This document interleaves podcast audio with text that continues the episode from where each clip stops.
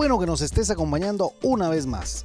Te damos la bienvenida al podcast de la hora silenciosa de Palabra de Vida Guatemala.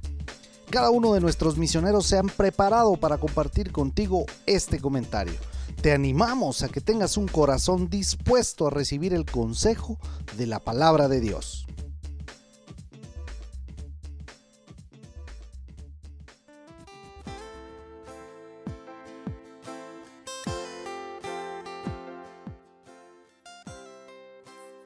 Hola, ¿qué tal? Bienvenido a la hora silenciosa de Palabra de Vida Guatemala. Te saluda Daniel de la Rosa. Y es para mí un privilegio poder compartir el devocional de hoy. En esta ocasión lo tendremos en Hebreos, del capítulo 5, versículos 1 al 8, donde veremos cómo el Señor Jesús cumple con los requisitos para ser el gran sumo sacerdote.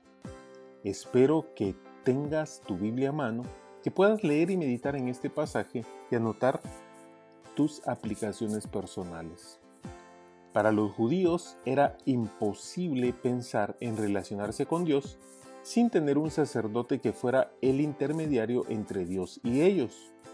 El oficio de sacerdote tiene como principal atribución representar al pueblo delante de Dios. Esa es la labor de mediador, ofrecer ofrendas y sacrificios a Dios por el pecado del hombre. Este era un oficio muy importante y para poder ejercer este oficio se tenían que reunir ciertos requisitos dados en las escrituras. En primer lugar debía ser un hombre, porque era el representante del pueblo. Dios lo estableció en Éxodo 28, cuando elige a Aarón y a sus hijos y sus descendientes como los sacerdotes a perpetuidad. Jesús cumplía este requisito, pues él nació como un hombre, John MacArthur escribió acerca de él. Cristo no solo fue Dios en un cuerpo humano, sino que adoptó todos los atributos esenciales de la humanidad, incluso al extremo de identificarse con las necesidades y debilidades básicas humanas. Él se convirtió en la versión humana de Dios, plenamente Dios y plenamente hombre. En segundo lugar, vemos que tenía que ser llamado por Dios. Este no era un oficio que uno pudiera elegir, Dios los nombraba. No se hacían elecciones democráticas, debían ser de la tribu de Leví y específicamente de los hijos de Aarón. Por eso muchos judíos no entendían cómo Jesús podía ser el sumo sacerdote, pues él no era levita, sino de la tribu de Judá. En la rebelión de Coré, se encuentra en número 16, ellos declararon que cualquier israelita podía ser sacerdote y sumo sacerdote, que no solo por Moisés y Aarón hablaba Dios al pueblo. Moisés le propuso que se reunieran al día siguiente y que dejaran que Dios escogiera quién serían sus sacerdotes. Y a Coré y a sus seguidores se los tragó la tierra literalmente. El rey Saúl también usurpó la función sacerdotal al no esperar a Samuel y ofrecer el sacrificio, y fue desechado y su reino le fue quitado. En el Salmo 2.7, que se menciona en el versículo 5 que estamos estudiando en Hebreos, nos habla de la elección del Padre. Tú eres mi Hijo, yo te he engendrado hoy. Y el Salmo 110.4, tú eres sacerdote para siempre según el orden de Melquisedec. Este pasaje nos enseña que el sacerdocio de Cristo era superior que el de Aarón, pues este no tenía principio ni final.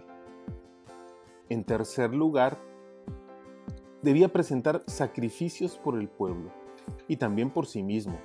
Esa era su labor principal.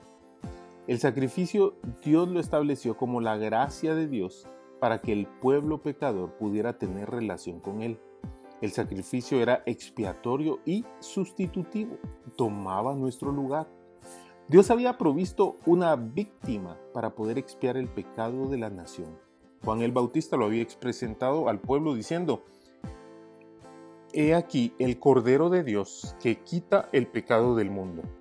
En cuarto lugar, debía ser compasivo con los hombres. El versículo 2 dice que se muestre paciente con los hombres. Y qué grande es nuestro sumo sacerdote. Él es perfecto. Al pensar cuánta paciencia tenía conmigo. Y supongo que también contigo. No nos queda más que vivir agradecidos cada día de nuestras vidas con aquel que nos amó y dio su vida para salvarnos de la muerte eterna. El apóstol Pablo escribe en 1 Timoteo 2:5, porque hay un solo Dios y un solo mediador entre Dios y los hombres, Jesucristo, hombre. Por eso, vívelo. A través de Cristo podemos llegar a Dios. Él es nuestro abogado. No hay otro camino de salvación. Que el Señor te bendiga.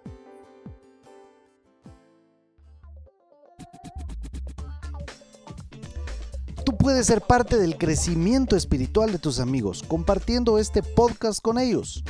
Síguenos en nuestras redes sociales para recibir más recursos como este. Nos encontramos nuevamente el día de mañana.